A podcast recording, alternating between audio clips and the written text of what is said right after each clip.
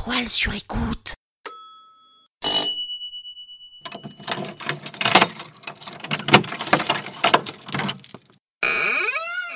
23 décembre. Ouvrez la podcast. C'est le 23 décembre. Cette podcast a été sponsorisée par Roll.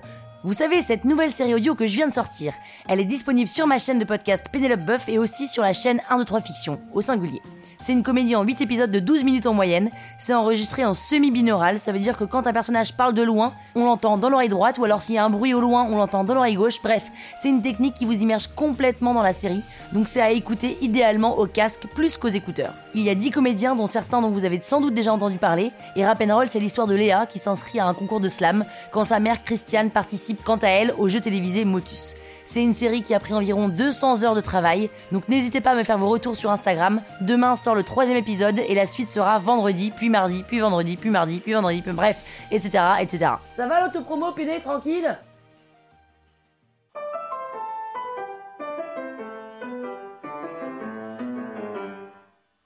Salut les arnaqueurs, c'est Pépé. Mais bon, je préfère quand même que vous m'appeliez Pénouche. Dans cette 23e podcast du calendrier de l'arnaque, je vais vous lire ma lettre au Père Noël. Sans vous spoiler, je pose la question est-ce que quelque part on n'est pas notre propre Père Noël? Philosophe, Pépé, philosophe en vrai, je suis comme tout le monde, hein. Parisienne, 36 ans, et même si je crois plus au Père Noël depuis que j'ai 9 ans, au fond de moi, j'aime cette idée de croire qu'il y a quelqu'un au-dessus de nous qui s'occupe de nous faire rêver au moins un jour dans l'année.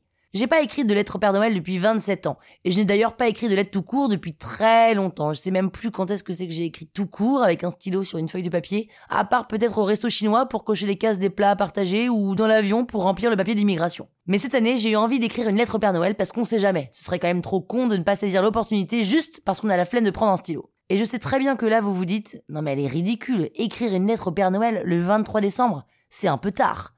Alors oui, et non. C'est tard parce que Noël, c'est demain, c'est vrai, et que clairement le Père Noël n'aura pas le temps d'assouvir toute ma liste. Et en même temps, ce n'est pas une liste de petites filles capricieuses que j'ai écrite, mais une liste de femmes. Donc il a le temps, je suis pas pressée. Je suis impatiente, mais pas pressée. Enfin, je suis pressée parce que le temps presse, mais si le temps ne pressait pas, il n'y aurait pas de pression. La pression, c'est le temps qui la met parce que la vie presse. Bref, voici ma lettre au Père Noël.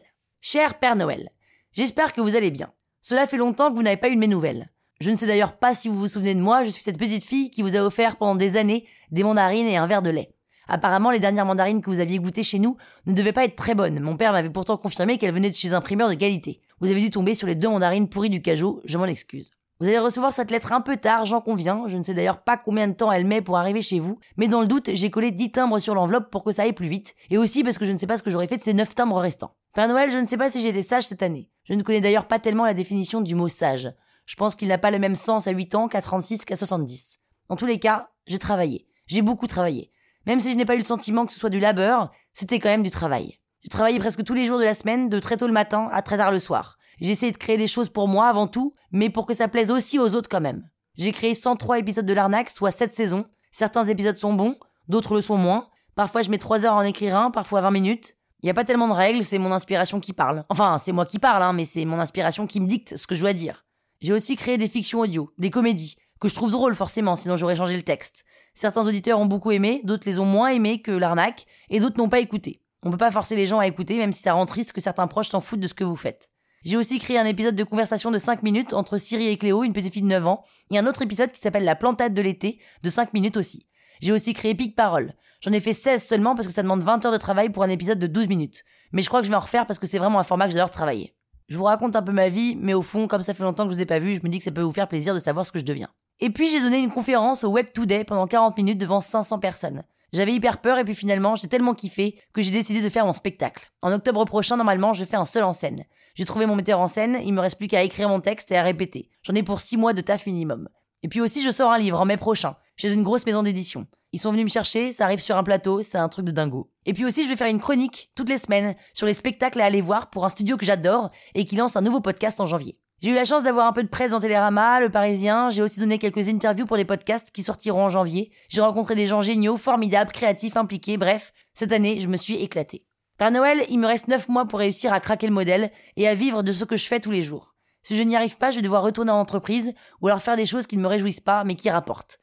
Je sais que c'est beaucoup vous demander, mais Père Noël, j'aimerais beaucoup que vous puissiez m'offrir une bonne étoile. Je ne sais pas exactement où vous vous situez géographiquement, mais j'imagine que vous ne devez pas être très très loin des étoiles. Alors je me dis que peut-être si vous acceptez de faire un petit détour, vous pourriez en attraper une au passage, qui a le vent en poupe, et la mettre sur mon chemin, juste histoire qu'elle m'accompagne. Je sais que c'est beaucoup vous demander, parce que ça vous oblige à frauder, mais peut-être avez-vous des passes droits que j'ignore. En tous les cas, c'est tout ce que je souhaite pour Noël. Une bonne étoile qui m'accompagne pour les prochains mois. Merci encore d'être présent pour nous tous les ans. Vous nous permettez de nous retrouver tous en famille et c'est en tous les cas chez moi souvent à Noël que tout le monde s'engueule. Et j'adore les engueulades parce que ça met de l'ambiance. Merci Père Noël. À bientôt. Et voilà. Bah disons si j'en viens à vous lire ma lettre de Père Noël, la prochaine étape c'est quoi euh, Je vous lis ma feuille d'impôt? Ah bah en même temps ça tombe bien j'en ai pas. À demain pour ouvrir la 24e et dernière podcast de l'arnaque. Et j'annonce que ça va être le craquage total.